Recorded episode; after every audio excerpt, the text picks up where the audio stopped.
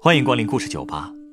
今天来到酒吧的这位客人，向我讲述了他阿泰一生中度过的一段最艰难的岁月。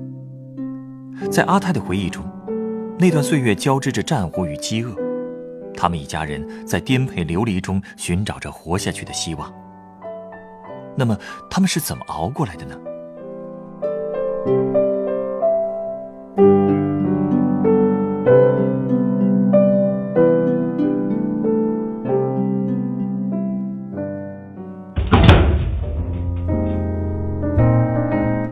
我给你看张照片。啊，嚯，这么多人呢！哎，他们这是拜谁呢？再给你看几张，你看。好家伙，这车队都排成长龙了。这是春节时的照片吗？还是谁家结婚啊？排场够大的。哼哼，这是在祭祖。哟，祭祖啊？是在你们老家？嗯，是我家那边，也算是老家吧。嗯，也能算是。是不是你老家这种事儿还没法确定啊？啊，嗨，我们家这情况吧有点复杂。这个祭祖的地方吧，不是我的出生地。我跟我爸妈其实是上世纪九十年代初才搬过去的。它就是一个广东东部的小村子。我爸在离村子很近的县城里面工作，我们家就在这个村子里。哦，那个村子挨着二零六国道。我们刚搬过去的时候，国道刚修好。其实对那个地方，我一开始的印象还真不怎么样。国道两边全都是特别低矮的小瓦房，那些房子呀，嗯，都不知道是多少年前盖的了。加上广东的天气又潮又热，哎，我跟你说不夸张哈，我当时真能闻到这些瓦房散发出的那种连阳光都晒不透的霉味儿。虽说靠着县城吧，可是那个县城小的呀，哎呀，连郊区都没有，出了三街五巷就直接进我们住的村了。这么小啊？哎，那你为什么要搬到这么偏远的地方呢？因为我爸觉得那边有发展前景啊。改革开放以后，深圳不是先发展起来了吗？之后的那些年，深圳周围的地区也都被带动着有了起色。不过我们那个小地方发展还是慢了点儿，因为有很多的山隔着，所以改革开放了十几年，那里才慢慢有了起色。所以我爸才拖家带口的搬了过去。可既然深圳先发展起来了，你们干嘛不直接搬到深圳去呢？哦，嗨，我忘了说，我爸之所以选中了那个村子，是因为我阿泰，也就是我奶奶的妈妈，就是那儿的人。哦，在战争年代，我奶奶就是从那儿走出去的，一直走到了赣南，然后就在那边扎了根。我也出生在赣南，不过真是三十年河东，三十年河西呀。我爸最后竟然又带我回到了广东的这个小村子。怪不得说起老家，你会犹豫呢。对呀，毕竟对那里的人来说，我们也相当于是外乡人了。哎，对了，你刚才也看到了，我们那个村里祭祖的场面很壮观吧？嗯，我还真是第一次见到这么多人同时祭祖，是吧？我第一次见到的时候也是目瞪口呆的。我们这个村子呀，特别注重传承。两千口人都姓一个姓，嚯！两千口人都姓一个姓啊！好家伙，那都是姓姓冯哦。我听说最早的时候是一个姓冯的先祖娶了好几房太太，日子长了，整个村子便有了同一个血脉、同一个宗祠。哎，我们村的族谱记录的可详细了，不过都只是记录各房各家的男丁，从来不记女性的名字。而且规矩很严，要求同一房之间不通婚，同姓之间也不能通婚。这些老祖宗的规矩到今天还传承的很好。嗯，同姓之间不通婚的规矩倒是设立的很科学啊，怪不得祭祖的时候来的人那么多呢。哼，跟你说，这照片上啊也都是冰山的一角，每年回乡祭祖的人那个多呀。啊，我想想啊，这么说吧，同一房的。就有上百号人，好家伙！而且这些人已经遍布世界各地了。你想象一下哈，每次祭祖，这些人都是带着子子孙孙、一家老小一起回村儿。祭祖的布置也都特别的隆重，要备香、备酒、备素供和荤供。鞭炮都落成了山呢，还要扛上几面大鼓、几根彩旗，有几辆卡车拉着，浩浩荡荡的开始祭祖之旅。祭祖之旅？难道祭祖不就是对着牌位磕个头，一起吃个饭吗？不懂了吧？祭祖是要进山举行仪式的，一般都是天不亮，车队就要出发，天黑之后才从山里出来，仪式特别盛大，也特别庄严，甚至比过春节还隆重呢。这样啊？对，这应该也算是村民一年之中最重视的活动了。我每次去同学家串门，几乎都能看到家家户户墙上都贴着特别大尺寸的照片，在老祖宗的牌位前。挨挨挤挤地站满了人，也基本只有在这种时候，大家会放下邻里之间的矛盾，以孝子贤孙的身份站在一起。中间站着的，一般都是村里推选出来的德高望重的长者；往外一点站着的，就是海外归来的侨胞和侨胞家属；最外围的，就是平时常住在村里的村民。平时他们都大大咧咧的，不过在这个时候，大家都可严肃了。不能在老祖宗面前丢脸啊，是不是？是啊，虽说我是个外乡人，但我也挺喜欢凑祭祖的热闹的。因为每到这种时候，同学都会讲很多他们家族里面有意思的事儿，我也能听出来，他们对自己的家族和宗祠都是很自豪的。听着他们说这些故事，心里也挺羡慕的，回去也会跟父母说说。不过对这些事儿，我爸妈倒是不会太兴奋。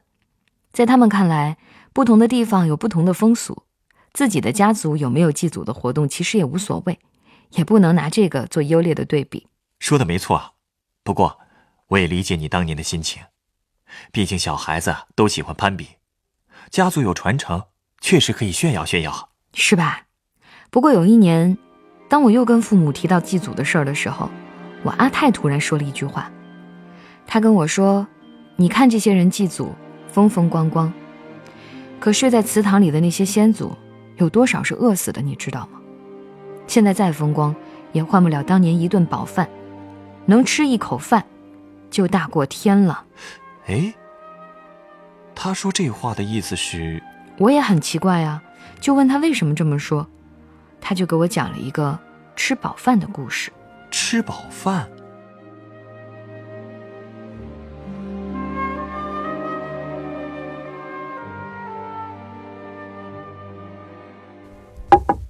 唉这吃饱饭啊，几乎是我阿泰一辈子的追求。他年轻的时候是村里出了名的美人儿，不仅长得好看，个头也高。你也知道，岭南的女孩子一般身材都比较瘦小，但我阿泰却是特例，不仅个子高，而且性格也很泼辣。其实就是她这股子泼辣劲儿，让她一直找不到婆家，因为那个年代女子是要讲究贤良淑德的。哪有人敢娶一个母老虎呢？而且，就算有登门提亲的媒人，十有八九都会被他轰出去。啊，这么凶啊！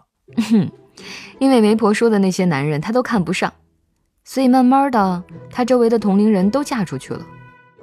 按现在的话说，我阿泰就成了剩女一枚。哎，那他又是怎么看上你太爷爷的呢？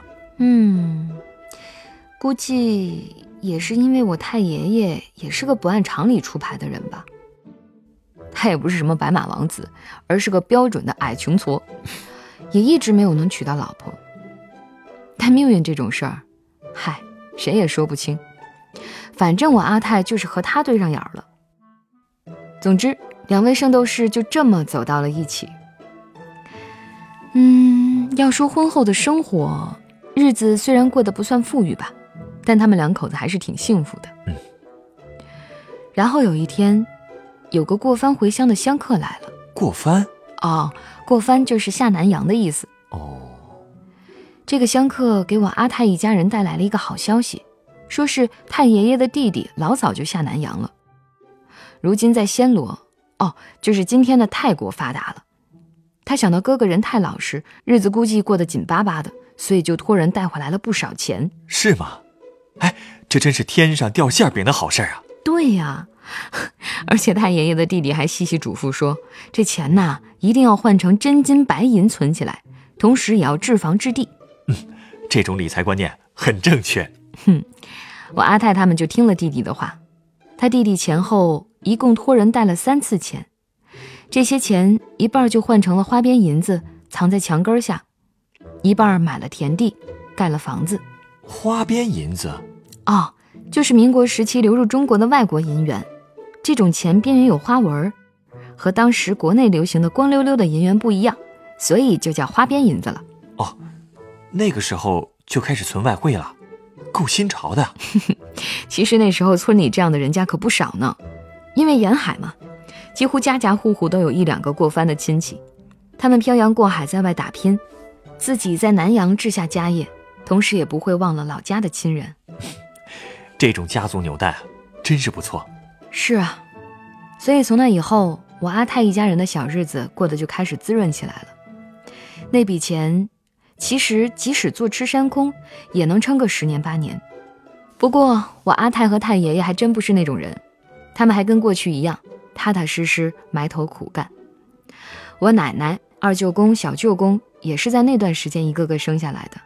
家里是越来越热闹，可以说大家对未来的日子都充满了希望。可是，好日子没过几年就到头了。一九三九年的时候，日本人打过来了，他们在广东那一带是烧杀抢掠，无恶不作。幸亏我们村周围都是山，村民们可以躲到山里，大家就只能靠着挖野菜、吃树叶过活，但好歹算是保住了性命。之后的几年，日军时不时的就进村扫荡，村民们的日子也是过得提心吊胆的。大片的土地就这么荒废了，各家的银钱罐子也慢慢的空了。哎呀，唉，而且祸不单行啊！一九四三年的时候，村里竟然遭了旱灾。旱灾？你说说，广东那种地方只有嫌雨水多的时候，可那年竟然闹了旱灾。唉，这真是把大家往绝路上逼了。山上所有能吃的野菜都被挖光了，河里所有能吃的鱼虾也都被捕光了。大家饿的呀，把周围的山山水水就像过筛子一样，一遍一遍的筛过去，最后终于什么也筛不出来了。大家就只能靠吃土充饥。当时每天都有饿死的人，起初还能用棺材收敛，后来连凉席儿都不够了。只能把他们丢在路边。那你阿泰一家，唉，我太爷爷就是当时出去找吃的的时候死的啊。他当时带着银钱出去买米，可带出去了那么多银子，最后却只换回了一小袋粮食。而且回去的路上他还中了日军的榴弹。他是拼着最后一口力气走回家的，靠着那一小袋粮食。我阿泰和孩子们总算是有口饭充饥了，可我太爷爷却因为伤口感染，没几天就去世了。好在我阿泰是个独立泼辣的女人，她靠着自己的聪明和一点银子，自己撑了几个月，但最后也终于撑不下去了，只能背井离乡，向北往江西逃荒。为什么是江西呢？因为那个时候江西的粮多呀。大家都说那是鱼米之乡。不过，我阿泰是怎么带着孩子们翻过这么多山逃到江西的？他没跟我说，因为当时我才八九岁。阿泰可能知道，说了我也不懂，索性就跳过去了。但是我今天都还记得，他说到这里的时候，眼睛是湿的。哎呀，我都不敢想，这一路上，他们吃了多少苦。嗯。阿泰只是说这一路上一起走的村民死的死，伤的伤，他们足足走了大半年，才好不容易到了江西。虽然到了以后已经不至于饿死了，但要生活下去也很困难。因为虽然当地人家有余粮，但在那个动荡的年代，谁愿意把攒的余粮施舍给外乡人呢？阿泰没有办法，就只好把最小的儿子。过继给了当地的村民，而我奶奶开始逃荒的时候已经十五了。她在逃荒的路上就和爷爷结了亲。我爷爷在江西有亲戚，到江西找到亲人之后，他们就在江西扎了根儿。原来是这样。那你阿泰也一直在江西生活了？没有，他带着我二舅公只在江西生活了一小段时间。后来抗战胜利了，国家的局势也安定下来，阿泰和我的二舅公就跟着一些想回老家的村民，又一路跋山涉水，回到了广东的村子里。可是回去以后，也已经是家徒四壁了。曾经买下的田地早就换了主人，装着花边银子的陶罐连渣子都找不到了，更别说那些花边银子了。当时我们家与海外的联系也断了，太爷爷的弟弟从此就再也没有来过消息。可以说，我阿泰当时已经没有任何经济来源了。那你阿泰之后的日子又是怎么过来的呀？唉，我阿泰只能走家串户，到处借米借粮。可是你想，当时大家都是死里逃生，谁都不愿意轻易借粮食，更别说对方还是一个女人。我阿泰那个时候真的是磨破了嘴皮，丢尽了脸，最后总算是借到了。然后他就一点点开荒、种稻、种菜，总算是把孩子养大了。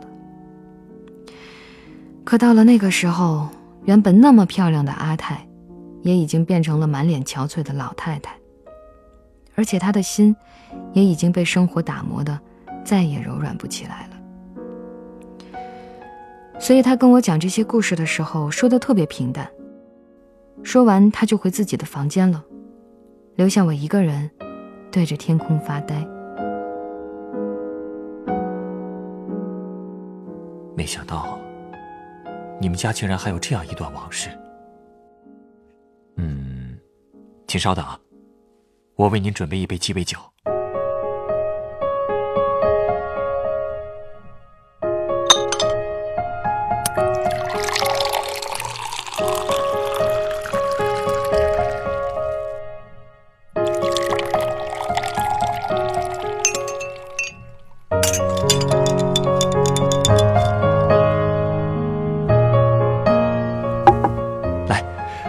的鸡尾酒，它是用。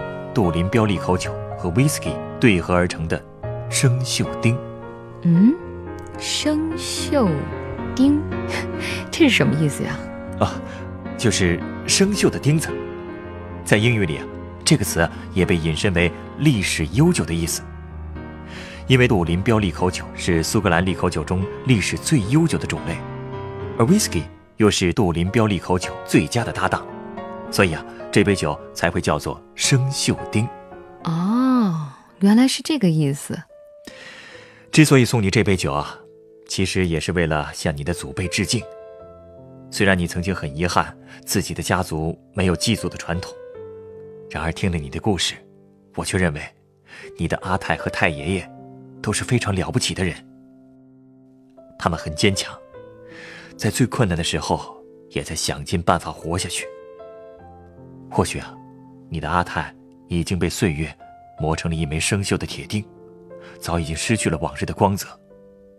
但是这枚钉子，却靠一己之力，把一个家族的血脉钉在了生命之树上，并且让它枝繁叶茂，这难道不可敬吗？嗯，这么想的话，其实每个延续至今的家族，都是因为有过不少生锈的钉子吧，而这些钉子。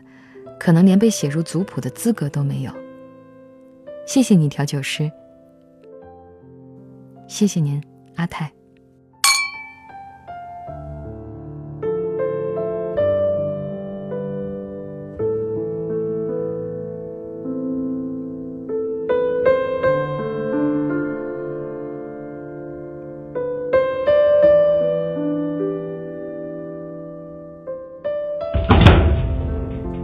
本故事选自凤凰网有故事的人独家签约作品《消失的花边银子》，作者木鸭，改编制作陈寒，演播杰克堂晨光。人人都有故事，欢迎搜索微信公众号“有故事的人”，写出你的故事，分享别人的故事。下一个夜晚，欢迎继续来到故事酒吧，倾听人生故事。收听最新节目，请关注北京故事广播，工作日每晚九点播出的《故事酒吧》的一千零一夜。